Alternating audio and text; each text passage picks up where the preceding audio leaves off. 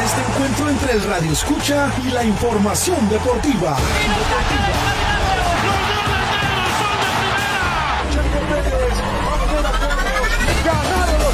El deporte llegó a alto rendimiento y ahora los deportes. Alto rendimiento y ahora los deportes. Comenzamos.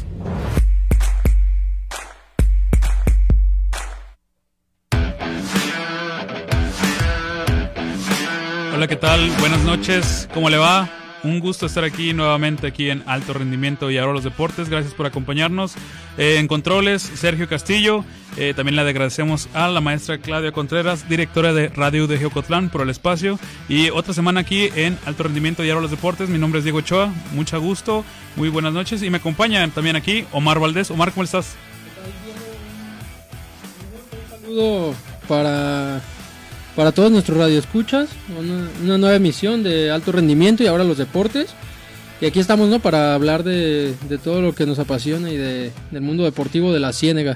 Así es, Omar. Eh, de hecho, pues iniciando ya en estos temas deportivos, el equipo de Bravos está empezando eh, su cotejo ante en este tercera división Premier del estado de Jalisco, que de hecho vamos a estar eh, simultánea, simultáneamente, perdón, entre entre el partido y aquí porque están jugando los Bravos y dependiendo cómo estén las acciones vamos a ir eh, dándoles a conocer los resultados. Pero bueno, Bravos está en las semifinales, derrotó al Instituto Lisi en marcador global de tres goles a dos, un partido que se veía complicado por este por la cuestión de que cuando estaban en Tlajumulco de Zúñiga eh, pues venían a la desventaja. Jugadores, algunos no fueron, pero eso no fue un impedimento para que aquí en Ocotlán eh, Bravo sacó el resultado y pasó a la siguiente fase. Sí, efectivamente, Diego se repuso en, ese, en esa llave contra Deportivo Lisi, eh, goleando 3 por 0 en la vuelta, 3 por 2 el global. Y ahora, ¿no? Como bien mencionas, ahorita se está jugando el partido de ida de la semifinal contra Arandas. Arandas, eh, Trinca Guinda, la de Trinca hecho. Guinda, y que en la temporada regular pues fue uno de los partidos, o los dos partidos, los dos encuentros fueron muy, muy reñidos. El equipo cotlense, recordamos, hace apenas cerca de un mes. Más o menos. Se le quitó el le quitó la racha perfecta a la, a la, la Arandas, Guinda de hecho. Sí, de hecho, Arandas eh, fue primer lugar del grupo. Eh, de hecho, los, le- con el único equipo que no pudo ganarle fue a los Bravos, que bueno, eh, que sí se está- levantó, ¿no? De un 2-0, Así empataron a 2 y ahora a ver cómo les va en este encuentro de de semifinal de ida, perdón. Así es, este, pues un encuentro en el que esperemos que los Bravos salgan avantes en este partido de ida. De hecho, eh, al término de este programa también los invitamos. Bueno, también le hacemos la invitación que si se encuentra ahí por el Estadio Municipal de Ocotlán, eh, pues eh, vaya a apoyar a los Bravos. De hecho, también nosotros terminando aquí nos vamos justamente al partido para narrarles desde la página de Y Ahora los Deportes el acontecimiento de este encuentro. De hecho, nuestro compañero Temi ahí está preparando todo para la narración. Pero bueno, ya estaremos. Unos Bravos que que vienen pues en un plan grande, vienen motivados, ya que pues como iniciaron esta temporada, lo veníamos recalcando al inicio de, cuando ini- iniciamos pues este programa, de que habían realizado visorías tarde, de hecho la liga les dio permiso, pues se estaba formando el equipo, eh, se dio el tiempo necesario y pues bueno, así están los resultados y ahora están buscando una final, aquí eh, los Bravos. Sí, los Bravos, pero también, bueno, eh, les comentamos a las a nuestros radioescuchas y a todos aquellos que nos siguen por Facebook que se hagan presentes, ¿no? Aquí con los Sí, los con comentarios. los comentarios en, en nuestra frecuencia también 107.9 FM y en la página de Radio de Geocotlán, aquí está el el en vivo de alto rendimiento y ahora los deportes para que se comunique con nosotros, ¿no? También a los teléfonos 92 56 019 si está en Ocotlán o en Jamay o para, también para el resto del país el número 800 633 8100 ahí está por si gusta hacer una llamada en este pues en este programa deportivo. Muy bien, Diego, efectivamente y pues vamos un poquito con también la región la región Ciénega con el municipio de Chapala, ¿no? Que en los próximos días se dará a conocer bueno, esta primera edición del Los premios Premio Municipal del Municipal del Deporte. Deporte. De hecho, Omar, tú tienes ahí la información de quiénes serán los eh, premiados, las, las categorías. Sí, hay al, eh, déjame checarlo aquí. Jugadores deportivos, deporte de conjunto, promotor deportivo y deporte adaptado. Se entregará este premio el 17 de diciembre en la Plaza Bugambilias de Ajijic a las 4.30 de la tarde. Eh, pues para estar al pendientes, ¿no? De, de, lo que sucede ahí de los, de los ganadores, de que de hecho eh, pues Chapala tiene deportistas de alto rendimiento que se encuentran eh, en el ámbito profesional. Está Marco Ibarra en la Liga de Expansión. También entrenadores muy buenos han salido de ahí. El profe Iván Guizar ahorita es director deportivo de los Charales de Chapala, pero bueno, estaremos al tanto de, de lo que ocurre ahí en Chapala con esta entrega de premios. Pero también eh, retomando un poquito lo de Bravos, este, ya que eh, están en una semifinal. Eh, se están enfrentando en la otra llave de estas semifinales el equipo de Jesús María y Jalostotitlán, que es la otra semifinal. Aquí se estaban enfrentando. De hecho, Bravos contra Jesús María le ganó cuatro goles a dos el 6 de noviembre y eh, a Jalostetitlán lo derrotó tres goles a cero. De hecho, viene en plan grande. Sí, contra los equipos de, la, de las semifinales le ha ido bien al conjunto de Bravos. Eh, solamente contra, bueno, contra la Trinca Guinda tuvo ahí un, un leve tropiezo, ¿no? no, los dos los ganó. Los contra Trinca Guinda sería entre. Era Arandas Freres, Freres Arandas, porque hay dos equipos de Arandas. Ok. Ahí con los que tuvo algunos tropiezos, pero bueno, también de hecho. entonces le, ganó, aquí a, Trinca Guinda y empató en empató en casa, empató en Arandas. Más Ahí le empató a Arandas. De hecho, eh, la victoria ante Jesús María, los de la Furia Roja. Eh, fue el cuarto juego consecutivo que habían ganado porque tuvieron una racha ganadora los, los Bravos. Y bueno, eso fue el resultado de la gestión de Freddy, Freddy, perdón, del profe Rincón. Y bueno, ahí están los muchachos de, de los Bravos que están pues en instancias de semifinales que es lo que prometían, es lo que se estaba dictaminando desde que la creación de este equipo y bueno, se está dando los resultados, se está dando buenos dividendos y eso ha provocado que los Bravos lleguen a esta instancia de semifinales y por qué no, incluso a la final. Sí, una final adelantada, ¿no? La, el partido de hoy contra, contra Trinca Guinda, aquí en el Estadio Municipal de Ocotlán. Como bien mencionabas, pues si alguien tiene chance de, de darse una vuelta. De darse una vuelta mientras nos escucha ahí por, por la frecuencia con sus audífonos, eh, perfecto.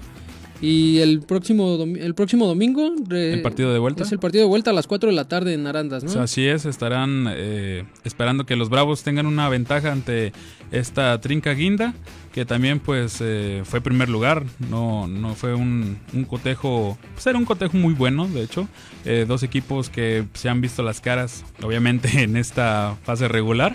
Pero bueno, los resultados le han favorecido a, a los Bravos de Ocotlán que pues esperemos saquen el resultado, pero sí le hacemos la invitación también de que le reiteramos que en Y ahora los deportes, la página de Y ahora los deportes estará transmitiendo el partido, a ver si no pasa como el, último partido de la fase regular que estaba pactado el, partido a cierta hora y porque el los árbitros no llegaban, eh, se hizo una hora más.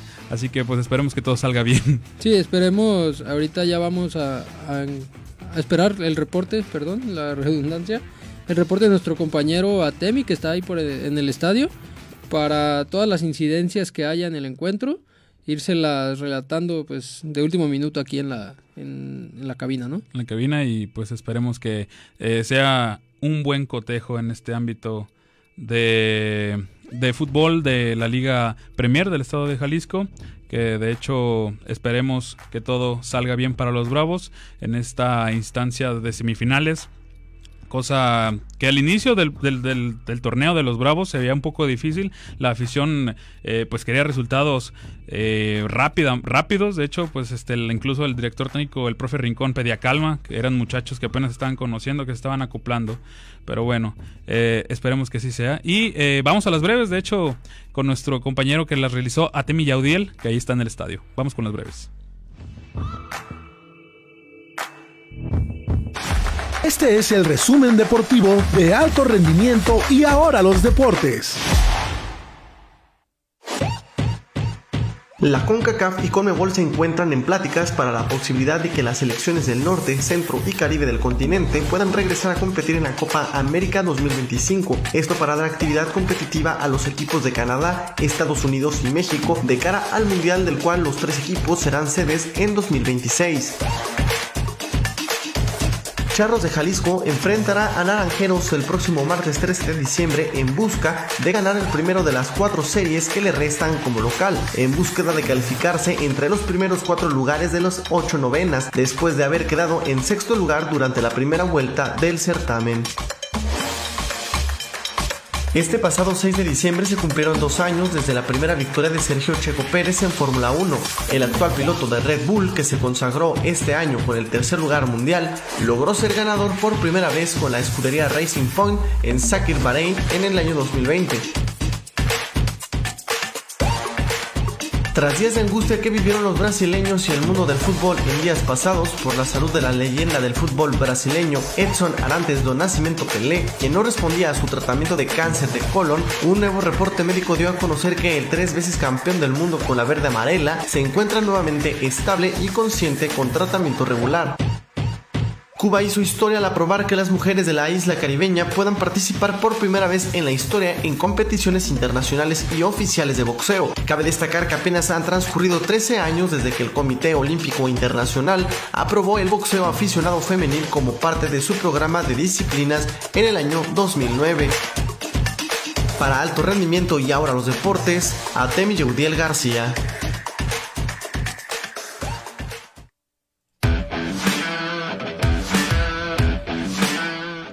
Muchas gracias a Temi por la, por la nota, por estas breves deportivas.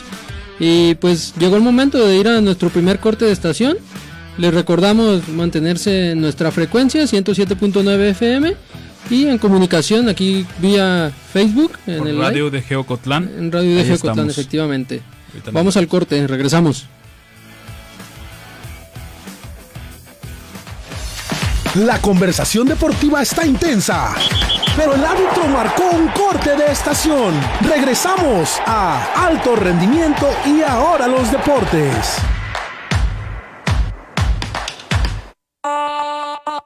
Radio UDG, la radio que llevas a todas partes.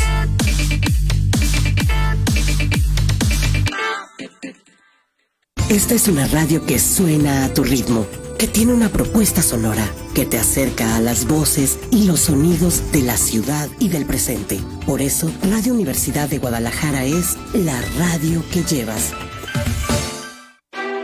La justicia, el derecho, la igualdad, el respeto, la libertad y la demanda son las voces que se escuchan en de hecho y de derecho. En el terreno de los hechos, sí, hay una gran red de trata de personas que usualmente la conocemos como coyotaje. La Comisión Estatal de Derechos Humanos hace una serie de reflexiones sobre el derecho que tienen los adultos mayores de un acompañamiento por sus familiares. De hecho y de derecho. Cada martes a las 10 a.m. por Radio Universidad de Guadalajara en Ocotlán.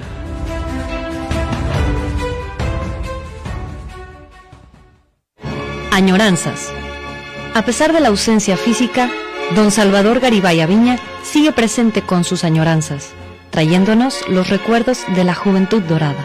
Domingos de las 20 a las 22 horas. La música de ayer, hoy y siempre. Acompáñenos y disfrutemos de la música ligada a su recuerdo. 107.9 FM, Radio Universidad de Guadalajara, en Ocotlán. Añoranzas.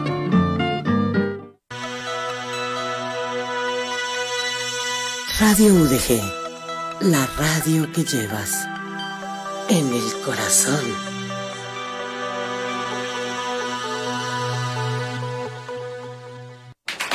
Aún queda una última parte de alto rendimiento y ahora los deportes, con más temas interesantes. Regresamos.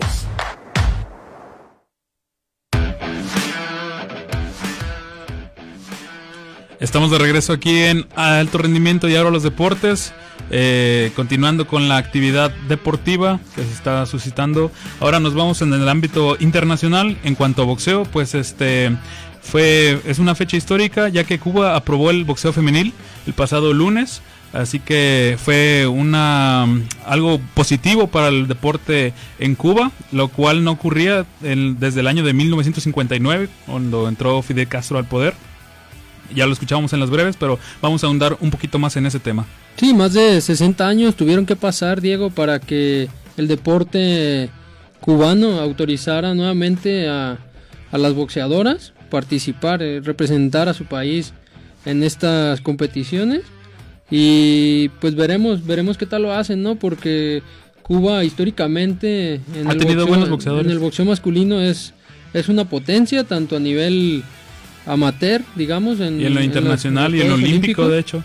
Ajá. Pero bueno, este, de hecho están apostando por un proyecto de para tener eh, medallas en los siguientes ámbitos deportivos. De hecho, en, tienen un proyecto en los Juegos Centroamericanos que es el, el más próximo, que es el, el próximo año, del 2023, en el que pues ya implementaron este el boxeo femenil cubano y bueno, hay grandes exponentes como lo es Legnis Calá y Giselle Velo que pues han, han, han trabajado en el ámbito del boxeo femenil de manera amateur eh, desde pues, desde sus hogares han tenido pues practicado y todo.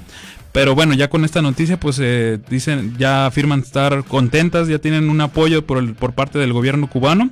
Y ellas también afirman que estar atentas al boxeo estar 100% enfocadas en este ámbito ya profesional pues para brindar un buen desempeño, incluso llegar hasta los Juegos Olímpicos y ellas afirman y aclaran de que pues seguir así hasta incluso ser eh, profesoras, ser las primeras eh, pioneras y maestras en el ámbito del boxeo femenil para seguir a las nuevas generaciones de, de boxeadoras femeniles que quieran estar en este deporte. Sí, no, un gusto que se abran cada vez más los todos los deportes a las a las mujeres, pues, porque en realidad esto esto genera pues más competencia y, Sí, sí. y mayor in- inclusión, ¿no? Equidad Más apoyo. entre- de hecho, entre los géneros. fue a- se dio a conocer eh, esta este suceso histórico por el Ariel Lain, vicepresidente del Instituto de Deportes en Cuba, y Alberto Puig, y titular de la Federación Cubana de Boxeo. Este fueron los que dieron la noticia desde que el boxeo no el boxeo femenil no, no estaba presente en esta isla caribeña desde pues ya lo habíamos repetido desde la entrada de Fidel Castro al poder y de hecho era una la, la isla caribeña era de las pocas países que no practicaban el boxeo femenino en las 202 naciones afiliadas a la Asociación Internacional de Boxeo. Pero bueno, ya con esto y el proyecto que tienen pensado, pues pi- piensan tener ya un medallero olímpico femenil que pues el- la, la primera gran prueba de fuego sería este próximo año en los Juegos Centroamericanos y del Caribe. En los centroamericanos, sí, pero tampoco eh, podemos esperar o, o equiparar ¿no? al boxeo masculino en este momento, porque pues son 60 años de diferencia, 60 años Pero de, bueno, de hecho, de atraso. Legnis Calá y Giselle Bello están entrenando de, de manera, incluso han tenido que salir de su país para eh, pues hacer lo que más les gusta que es el boxeo y están muy muy bien preparadas, están eh, al 100% y bueno, tal vez ellas son las que representarán a Cuba en estos Juegos eh, Centroamericanos y del Caribe y por qué no, es muy probable que también estén en los Juegos Olímpicos 2024 de París y le estén dando esa presea dorada a Cuba. Y bueno, estas, dos eh, boxeadoras femeninas, femeniles, perdón, son las que pintan fuerte para representar a Cuba. Sí, si nos vamos al si nos vamos a la historia de Cuba, pues probablemente así sea, ¿no? Pero pues ellos prometen, eh, bueno, todos los que los que dieron ahora este visto bueno para que para que volviera el, el boxeo, boxeo? femenil, que o sea prometen que, que al menos van a estar eh, pues peleando, ¿no? A lo mejor va a tomar un poquito de tiempo. Bueno, de hecho Este- van a ten- están teniendo van a tener rondas de preliminares para estar sacando los los representantes del, del país, pero bueno, vas a- pasan a seguir teniendo actividad en lo que resta de, bueno, iniciando el año, mejor dicho, ya ahorita pues eh, estaría complicado, pero iniciando el año van a tener rondas preliminares para estas dos eh, justas deportivas y lo que quieren es tener eh, esta, estas preseas, esto fogueo, esta, mm, pues, ¿por qué no decirlo, no? Este gran presencia en el ámbito deportivo, lo que es el boxeo. Y pues bueno, esperemos que esto sea muy bueno para el boxeo femenil, que bueno, han salido también grandes boxeadoras en, en este deporte. México también ha sido de una de, una de ellos, la Barbie Juárez, ha sido una de las grandes exponentes del boxeo femenil y pues esperemos que, también aquí eh, Giselle Bello y Legnis Calá pues puedan dar este salto importante en su carrera y como ellas lo afirmaron en las entrevistas ser maestras de las siguientes boxeadoras femeniles, ser un gran semillero en el ámbito mundial. Efectivamente, Diego.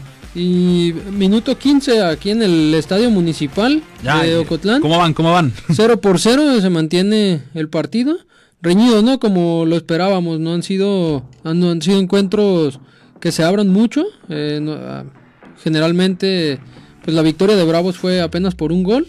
Y en el último encuentro empataron a dos goles. Pero reñido el juego al minuto 15, 0 por 0 los Bravos de Ocotlán ante la Trinca Guinda de Arandas. Ok, entonces van 0-0. Recuerden, eh, en la página de Y los Deportes están transmitiendo el partido. Eh, ahí está nuestro compañero Atemi eh, dando las acciones. Y también después de aquí nos vamos directamente al Estadio Municipal de Ocotlán para estar ahí en el cotejo de Bravos de Ocotlán contra Arandas Trinca Guinda en este encuentro semifinal en donde pues si está por ahí pues puede darse una vuelta. ¿Qué te parece Diego si ahora vamos a escuchar a la cápsula eh, que nos preparaste tú de cine y libros eh, para todos nuestros radioescuchas? Vamos a escucharla. Wow. El deporte se conjunta con el cine y los libros. El 3 de abril de 1905, seis adolescentes, hijos de italianos y vecinos de La Boca, barrio de trabajadores inmigrantes y fuerte identidad genovesa, fundaron un club de fútbol que llegaría a ubicarse entre los más prestigiosos del mundo, el Boca Juniors. Esta historia de fundación, sobre la doceava mejor escuadra del siglo XX, según la Federación Internacional de Fútbol y Asociación, la FIFA, es un capítulo del libro Boquita, escrita por Martín Caparrós, periodista y escritor argentino. Caparrós recorre los mejores momentos de Boca Juniors y trata de entender qué significa ser hincha del Boca. Este libro recopila testimonios de futbolistas, utileros, dirigentes, intermediarios, técnicos, periodistas, académicos y barras bravas. Boquita analiza la llegada de la televisión en la Liga Argentina, las competencias internacionales, el antes y después que marcó Maradona, la irrupción de un empresario que quería ser presidente los cambios en el juego, todo para comprender de uno de los equipos más importantes de Argentina. Cine y libros de alto rendimiento y ahora los deportes, Diego Ochoa.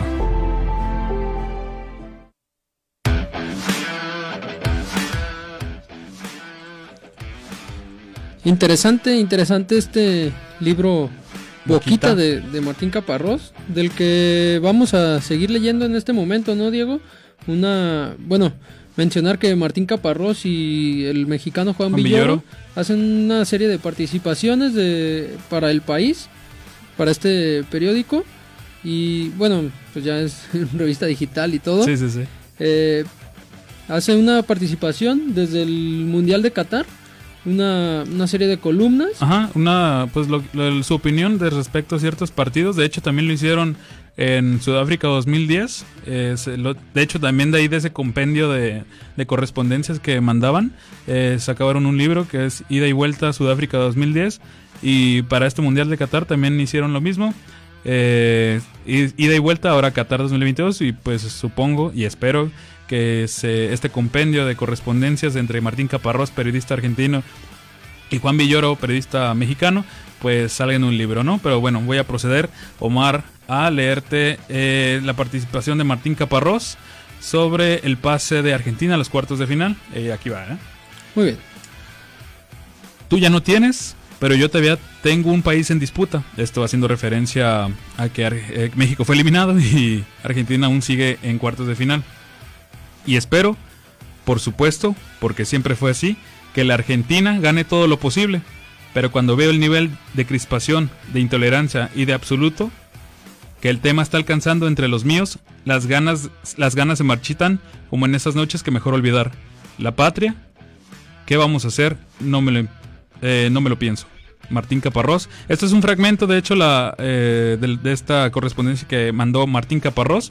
Eh, la pueden oír completa, escuchar, bueno, leer, perdón, completa en Instagram. También hay un fragmento, es como que la primera parte eh, te ponen el fragmento y ya en los comentarios de Instagram te ponen como que la segunda parte. Pero bueno, ya completa está en el diario El País México y ahí pueden este, leer eh, esta y otras eh, correspondencias de Martín Caparrós y Juan Villoro sobre los aconteceres de ida y vuelta. Sí, habla un poquito, ¿no? Sobre esta polarización que ha llegado al, pues ya ahora prácticamente a todos los ámbitos de la vida cotidiana, incluyendo el deporte y que pues deberíamos de olvidarnos de, eso, ¿no? El deporte precisamente es para, para divertirse, para divertirnos, para unirnos, para pasar un buen rato, un, un rato ameno, compartir esa pues esa, esa esperanza, esa fe que se tiene en, en un equipo, en un balón y algo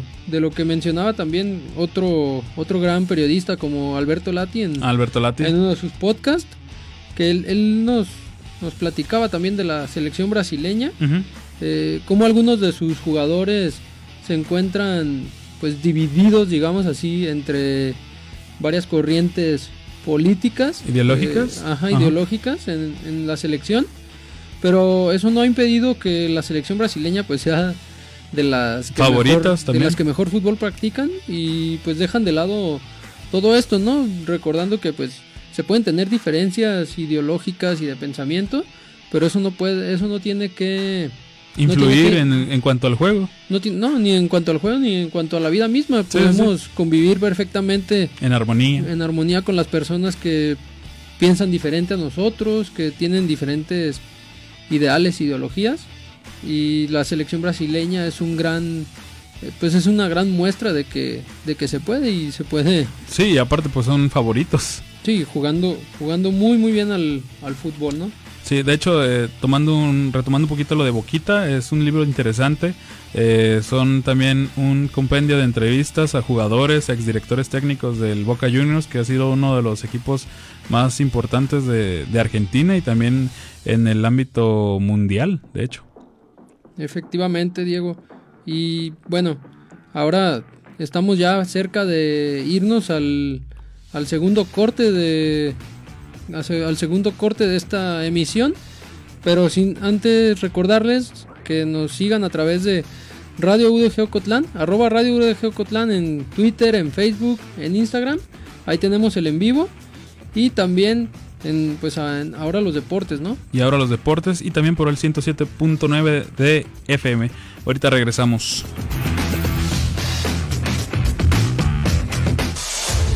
Rendimiento y ahora los deportes tendrá una pausa de hidratación y regresamos.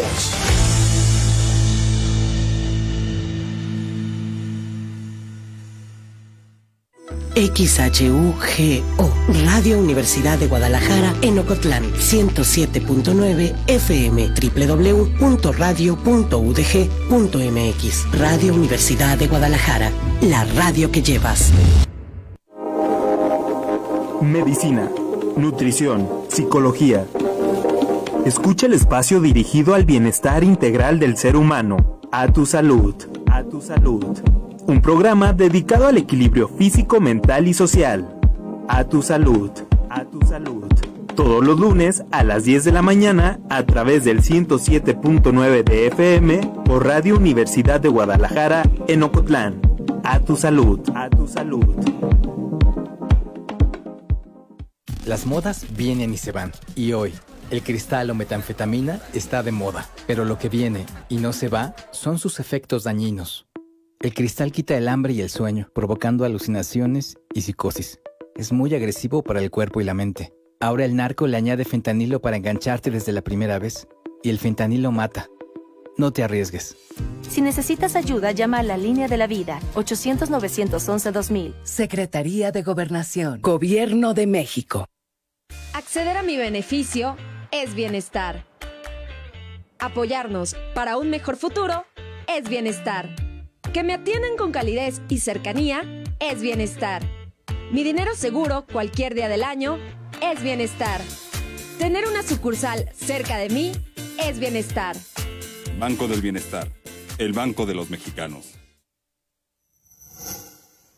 Gobierno de México. En todas nuestras redes sociales, encuéntranos como arroba Radio UDG Ocotlán, Facebook, Twitter e Instagram. El aprendizaje sobre temas deportivos continuará en alto rendimiento y ahora los deportes. Alto rendimiento y ahora los deportes. El fútbol femenil es un deporte que en la actualidad continúa yendo a la alza en todo el mundo. Mientras la pelota sigue rodando, cada vez existen más ligas profesionales avaladas por la FIFA y una mayor cantidad de países destinan un presupuesto que asegure el desarrollo de aquellas futbolistas llamadas a traerles glorias deportivas en el futuro y así puedan alcanzar todo su potencial. En un reportaje publicado en Forbes, el reconocido medio estadounidense señala un importante crecimiento económico en los clubes y ligas femeniles, el cual se ve reflejado en un aumento del 24% en sus ingresos comerciales. Esto es posible solamente gracias a que cada vez hay un mayor número de aficionados interesados en apoyar a su equipo, sin importar si quien representa la camiseta es una mujer o un varón. En el contexto mexicano, el fútbol femenil también ha tenido un crecimiento exponencial desde la llegada de la Liga MX, impulsando la carrera de una gran cantidad de atletas quienes logran su sueño de jugar en la primera división desde una temprana edad. Los equipos femeniles de mayor poderío en la actualidad son las Amazonas de Tigres, las Rayadas del Monterrey, las Águilas del América y las Chivas de Guadalajara, lo cual confirma que el desarrollo en esta categoría ha sido naturalmente más veloz en las principales urbes del territorio nacional. Entre solamente estos cuatro equipos se reparten los nueve campeonatos profesionales disputados hasta el momento. Sin embargo, estos clubes constantemente realizan visorías o buscan alimentar sus filas en base al talento emergente de pueblos o ciudades más pequeñas, en donde el fútbol se comienza a desarrollar. Ocotlán forma parte de esta categoría. En la actualidad tiene dos jugadoras profesionales en la Liga MX femenil, Atsimba Flores, defensa del Cruz Azul, y Ashley López, del Atlas. Sin embargo, al ser un semillero histórico de grandes futbolistas mexicanos, es interesante revisar cuál es la estructura que existe para el desarrollo de las jugadoras ocotlenses. Sin embargo, al no existir un equipo representativo del municipio en ligas estatales, ni tampoco una liga particular de fútbol 11 exclusivamente para mujeres, las jugadoras ocotlenses generalmente optan por buscar alternativas en ligas llaneras de fútbol rápido o fútbol 7, Realizamos una entrevista a Óscar Guadarrama, entrenador de fútbol femenil que actualmente dirige a la selección de la Barca y que en el pasado hizo lo propio con Ocotlán en la Copa Jalisco, el torneo de fútbol amateur más grande del estado. Guadarrama señala algunas fortalezas y debilidades que en general tienen las mujeres futbolistas ocotlenses para la práctica de este deporte en el municipio ribereño. Ocotlán yo creo que de la región Ciénega, la verdad Ocotlán es lo más fuerte y el mejor semillero que de aquí de la región en tanto fútbol femenil y varonil, por lo mismo de que, de que les encanta el fútbol. Yo creo que de aquí sería un fuerte eso, de que a, muchas niñas les gusta el fútbol y están un poco más cerca de los grandes equipos como es Chivas, Atlas, que les queda un poco más cerca el, el traslado para que las puedan ver y las puedan visorear y puedan ir a entrenar. Una de las limitantes sería a lo mejor el apoyo que, que muchas veces no es el necesario tanto como de los encargados del gobierno o como de, privados, porque no le dan la importancia que realmente tiene el fútbol femenil. Siempre vemos que al varonil le meten mucha cantidad de dinero y a lo femenil lo dejan como, las obras, pero eh, lo fuerte es eso, que, cada vez van saliendo más niñas, más niñas que les gusta el fútbol y la limitante sería el apoyo que no, que no se les brinda. Oscar admite que durante su gestión como entrenador en Ocotlán encontró un grupo de jugadoras con mucho potencial, pero que desconoce si este continúa entrenando unido. No sé si ahorita siga ese mismo equipo, esa misma base que nosotros le comentábamos al director de fomento y a la regidora en su momento, cuando jugamos contra ellos, que si seguían esa base y por donde iban, iban a, sacar muy buenos resultados.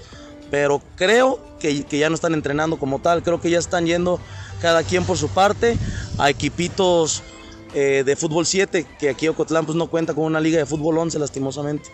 Guadarrama advierte que al no tener una liga de fútbol 11 en Ocotlán exclusiva para mujeres, ni tampoco estructuras deportivas para ellas, las consecuencias pueden ser que a la larga el ritmo de las futbolistas disminuya y su nivel de competencia pueda ir también a la baja.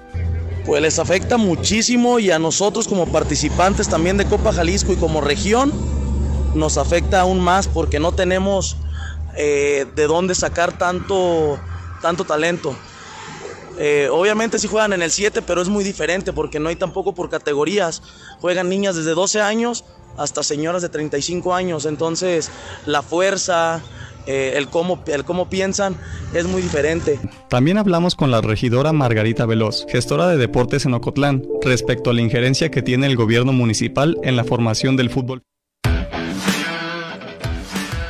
Bueno, ahí estuvo este reportaje que realizó nuestro compañero Omar, que está aquí presente, y Juan Pablo Ochoa, al cual le mandamos un saludo desde... Es en Guadalajara, ¿verdad? Sí, él ahorita está en Guadalajara.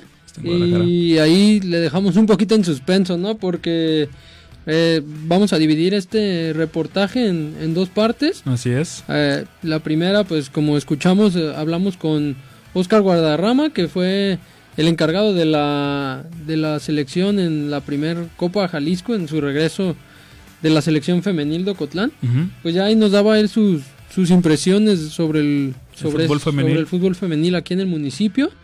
Y posteriormente también hablamos con la regidora Margarita Veloz, eh, de, pues de aquí de, de, Ocotlán, para ver qué, qué acciones está emprendiendo el, el gobierno de Ocotlán. el gobierno municipal en búsqueda de, de apoyar, de abrir puertas a, pues a las chicas, ¿no? Que quieran dedicarse al fútbol femenil. Y eso se los tendremos en una segunda emisión. En la siguiente semana. estará la segunda parte ya con la voz de Juan Pablo Ochoa. Este, pero bueno, eh, también se comenta de Ashley López. Es una gran jugadora, de hecho en este año debutó ahí en el reportaje comentabas de Ashley López, que también hay talento femenil eh, profesional, de hecho ya, Ashley López está en la sub-18 del Atlas y en este año debutó en primera cuando ella estaba en sub-17. Y ahora, pues desafortunadamente el equipo sub-18 del Atlas no calificó a liguilla. De hecho, tenía que ganar su último partido contra Chivas. Pero pues desafortunadamente perdieron el clásico. Y bueno, Ashley López siempre fue capitana, fue titular en todos sus cotejos. Pero bueno, esperemos que en el siguiente torneo Ashley López esté ya en el cuadro titular o eh, siguiendo ahí en la sub-18. Sí, también Atzimba Flores, que es defensa en el equipo de Cruz Azul. Y pues también lo que mencionamos un poquito ahí en la, en la nota, ¿no? El cómo se centraliza el eh, fútbol. El fútbol en las, en las grandes urbes y sí, es un proceso que, se está llevando poco a poco, ¿no? Que primeramente, bueno, esperemos que se expanda un poco más rápido hacia, hacia otros horizontes. Hacia otros horizontes, efectivamente, y que las, que las chicas que quieran practicarlo, pues tengan las condiciones y tengan las oportunidades para hacerlo. De hecho, pues también aquí en Ocotlán, eh, creo que en la segunda parte que mostraremos la siguiente semana, eh, también se habla de que se tiene que tener un proyecto aquí en Ocotlán en el ámbito femenil porque no hay una liga. Eh, de hecho, las jugadoras se van a Guadalajara a, hacer pruebas a estos equipos de Chivas y Atlas. Pero bueno, es también un llamado para hacer, eh, visibilizar que hace falta una liga femenil para tener estas jugadoras que tienen un buen nivel y bueno, que haya un semillero aquí en Ocotlán femenil. Sí, también un llamado a las, a las chicas, ¿no? Que quieran que quieran dedicarse que al fútbol, que quieran a las jóvenes futbolistas ocotlenses, este también eh, invitarlas a que a que se expresen, a que busquen lugares, a que busquen apoyo y pues también aquí a nuestras a las autoridades, a los, a los medios para que podamos ser como algún enlace, ¿no? Con, con las autoridades y que se que se tenga un proyecto sustentable con el fútbol femenino en Ocotlán que Ocotlán es un semillero futbolístico y pues ya ahora lo estamos viendo también con las mujeres, ¿no? Que muchas veces nos quedamos únicamente con los exponentes varoniles de este municipio como Salcido o como eh, Flavio Santos. Pero las mujeres, las chicas también están levantando la mano y están pisando fuerte, como pues lo repetimos ahorita Ashley López. Y la, futbolista que se encuentra en el Cruz Azul femenil, que están siendo relevantes en sus equipos. Ya le hemos dicho el caso de, de, Ashley, de hecho hay una nota en Radio UDG Ocotlán sobre cómo fue el debutar en primera división. Pero bueno, este, esperemos que también las autoridades tomen eh, atención en, este, en este ámbito, pues de que se haya una liga femenil para estar surtiendo en, en cuanto a eh, profesionalismo, para ver más eh, jugadoras femeniles en, las, en, la liga de, en la Liga MX femenil, que también se, se necesita para surtir a la selección femenil que... Eh, selección femenil mexicana que desafortunadamente no calificó, pero bueno, también es un llamado a la Federación Mexicana de Fútbol para que pues esté atento en, en tanto a la formación de jugadoras que de hecho como dato eh, la, el equipo de Necaxa de las rayadas de rayadas de Necaxa. Las centellas ajá. Las centellas eh, fue el max el único equipo bueno no el único el equipo que más jugadoras eh, femeniles debutó. De ahí le siguió eh, el Atlas donde está Ashley López y bueno, eh, la Necaxa debutó a nueve jugadoras femeniles y bueno, han sido una base importante. Pero bueno, también en este reportaje damos a bueno, dieron a conocer, mejor dicho, que en las grandes urbes, en las grandes zonas metropolitanas es donde se está haciendo un mayor apoyo, pues Chivas, Tigre, la, las Amazonas de Tigres, Rayadas, las Águilas del América son las que han prácticamente los que ostentan todos los títulos en la liga femenil. Sí, han, acap han acaparado los títulos y pues se debe, ¿no? A que generalmente en las grandes ciudades es donde más hay esta apertura y este apoyo a las al, al fútbol femenil y pues esperemos que vaya permeando a, a, lo largo y ancho del territorio mexicano. Sí, hay, hay que tomar en cuenta que también eh, el equipo de Cruz Azul femenil ha tenido buenos resultados, pero bueno, esperemos que haya una mayor eh, aporte, que las instituciones futbolísticas se haya un mayor apoyo en, en el ámbito femenil, en las ramas eh, femeniles, perdón, para pues tener un poco más de, de fútbol femenil de alto nivel aquí en, en el país. Sí, mucho más. Y al minuto Perdón, el, digo, a lo mejor los Bravos también. Ah, ok. Los perdón. Bravos... Eh, pensé, pensé, que habían anotado algo. No, no, no, los Bravos, me, si no mal no recuerdo, tuvieron ahí por, por ahí algún proyecto con... ¿Femenil? Femenil, hace sí, dos o tres años. Tienen, tienen planeado también regresar este, este, este escuadra femenil. Sí, y pues el equipo varonil va 0 por 0 al minuto 38 del primer tiempo. El marcador sigue sin moverse y pues esperando, ¿no? El, el buen resultado, el pero resultado. bueno, eh, vamos a corte, vamos a, y ahorita esperamos. Tomamos aire para continuar en alto rendimiento y ahora los deportes. Regresamos.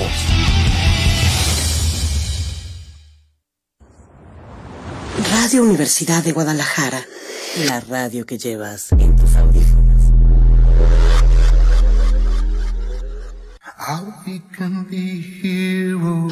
Héroes por un día. Una celebración para quienes han dejado huella en el mundo de la música.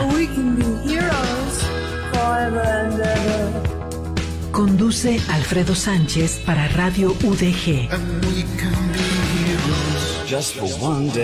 Próximo miércoles 4 de la tarde. Poesía para viajar. Tengo un huésped muy inquieto del lado del corazón, muy celoso, muy celoso. Dormir no sabe mi huésped, ¿no? Como una sierpe se enrosca, mas no como sierpe, ¿no? Como hoguera que consume el lado donde está mi corazón. José Martí, tengo un huésped, fragmento.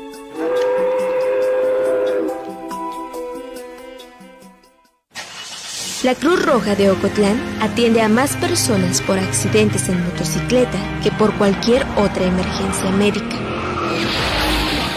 Es tiempo de ser conscientes y pensar en ti y en tu familia. Si viajas en motocicleta, utiliza casco. Radio Universidad de Guadalajara. Señal en constante movimiento. Radio Universidad de Guadalajara la radio que llevas. En todas nuestras redes sociales, encuéntranos como arroba Radio UDG Ocotlán, Facebook, Twitter e Instagram. La práctica deportiva casi llega a su final, pero aún tenemos más en alto rendimiento y ahora los deportes.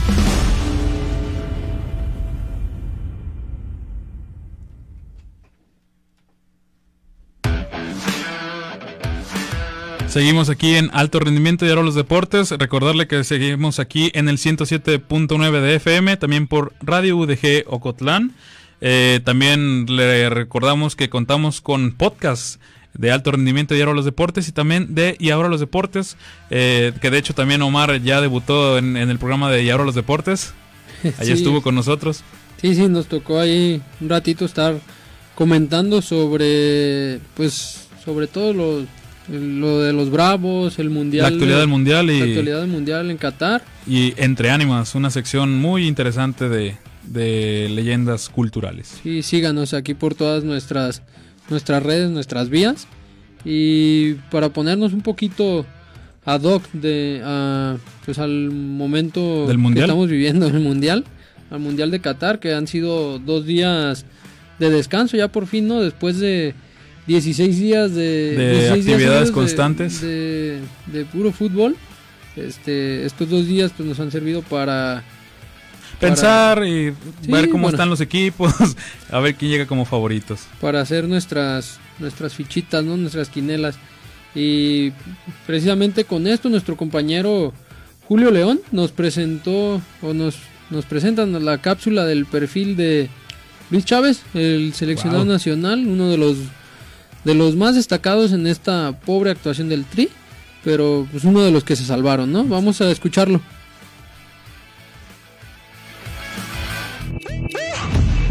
La selección mexicana se despidió en la primera ronda del Mundial de Qatar 2022, pero sin duda el jugador que más se destacó durante sus tres partidos de la fase de grupos fue Luis Chávez. Luis Gerardo Chávez nació el 15 de enero de 1996 en Ciudad Guzmán, Jalisco. Tiene 26 años y se desempeña como mediocampista en el equipo Club de Fútbol Pachuca de la Liga MX. En el año 2009 ingresó a las inferiores de los Tuzos, donde al pasar las pruebas se convirtió en jugador sub-15. Tras buenas actuaciones, fue visoreado por el Club Tijuana y para el Clausura 2014 fue registrado y realizó su debut con 18 años en Los Cholos. En junio de 2019, Chávez regresó al Pachuca como refuerzo de cara al torneo de apertura. Su debut con el equipo hidalguense fue el 26 de julio de 2019 en la jornada 2, entrando de cambio al minuto 74 por Eric Aguirre. El encuentro terminó empatado a 3 goles contra el Veracruz en el estadio Luis Pirata Fuente. Su primer gol con el Pachuca llegaría solo 3 jornadas después, el 16 de agosto en el minuto 75 del partido en el que venció al Puebla por 0 a 4 goles. Luis Chávez logró establecerse como una pieza fundamental en el 11 del DT Guillermo Almada para lograr la consagración del séptimo título de liga del Club Pachuca en el Apertura 2022. Durante este torneo del balompié mexicano, Chávez jugó un total de 21 partidos en los que convirtió dos goles y dio una asistencia. El Pachuca se clasificó como cuarto lugar de la tabla a la fiesta grande, donde venció al Toluca en la final con un marcador global de 8 goles a 2. La gran actuación de Luis con su equipo le valió un lugar en la convocatoria del Tata Martino para el Mundial de Qatar. El mediocampista fue titular y jugó todos los minutos posibles en el empate a ceros frente a Polonia, la derrota 2 a 0 contra Argentina y la victoria 2 a 1 contra Arabia Saudita, donde por cierto anotó el segundo gol del Tri, un golazo espectacular de tiro libre que abatió al portero árabe y que brindó de esperanza a los mexicanos durante algunos minutos posteriores. Tristemente, el mundial terminó para Chávez, pero se le prevé un futuro exitoso en el fútbol, pues en los últimos días se habla del interés del Ajax y del Oporto. A día de hoy, Luis Chávez ha jugado 190 partidos, ha anotado 17 goles y dado 6 asistencias. El mexicano tiene un valor de 6,5 millones de euros según Transfer Market y espera seguir rompiéndola en el fútbol. Para alto rendimiento y ahora los deportes, Julio León.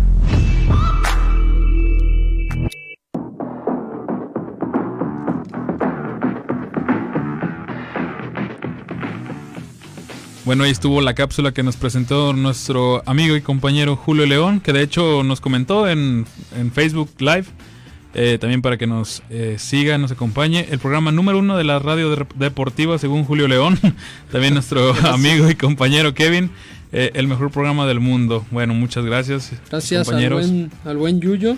Y pues sí, ¿no? Este Chávez que, que fue de lo, pues, De lo mejor que tuvo México De lo en más este mundial. rescatable, que se mandó uno de los... Yo creo que ahorita está en el top 3 de, de los golazos después de los que de los que ha hecho Richarlison con Brasil. Y vamos a entrarle ¿no? a este tema, a este último bloque, ajá, con el... Que de el hecho, de Qatar. eh, el gol de Luis Chávez hasta el momento es el gol eh, más potente de Qatar 2022. Eh, el balón alcanzó una velocidad de 121 kilómetros por hora. Sí, un fierrazo y ha sido el, el primer gol de tiro libre de México en, en la historia de los mundiales. Oye, cierto, cierto. Sí, siendo, digo, nunca hemos tenido como muy buenos exponentes, aunque, por ejemplo, se me viene a la mente Ramón Morales, que llegó a jugar en, En en 2002 en 2006 Corea-Japón y en Alemania 2002. 2006. Pero... Que base Chiva, de hecho, en el 2006. Sí, efectivamente, que da igual porque llegaron a... Ah, octavos de final. Bueno, al menos ellos llegaron a octavos y no como esta generación, Generación. pero pues ni hablar, ¿no?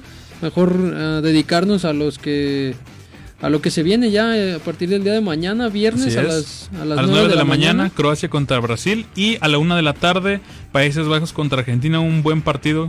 Sí, partidos parejos, creo yo. Si bien en el de Brasil Croacia. se ve, se ve ampliamente favorito la escuadra verde amarela, eh, no hay que descartar a los a los croatas, eh, porque son subcampeones del mundo y creo Pero que pues yo considero que no, Brasil va a ser, va a ser amplio favorito porque, ah, bueno, lo comentábamos del Sí, martes, sí, es es amplio favorito, pero no puedes descartar tampoco. pero no es la misma Croacia que tenías en el 2018. Pero precisamente por eso, o sea, han sabido sobrellevar su. La generación. Su, su cambio generacional eh, con elementos como Sosa, este lateral derecho, el mismo arquero Livakovic, que fue figura contra los japoneses en la tanda de penales. Y esta generación pues se conjuntó bien con, con el talento, con la experiencia de, De Modric, de Kovacic. como Modric, Kovacic, el Perisic. mismo Iván Perisic, Mario Mandzukic o creo- Pasalic también. Bueno, Entonces- yo, yo considero complicado eh, que Croacia de una sorpresa. De hecho, pues lo comentábamos que era un mundial de sorpresas. Pero viene una Brasil bien plantada, mentalmente viene bien.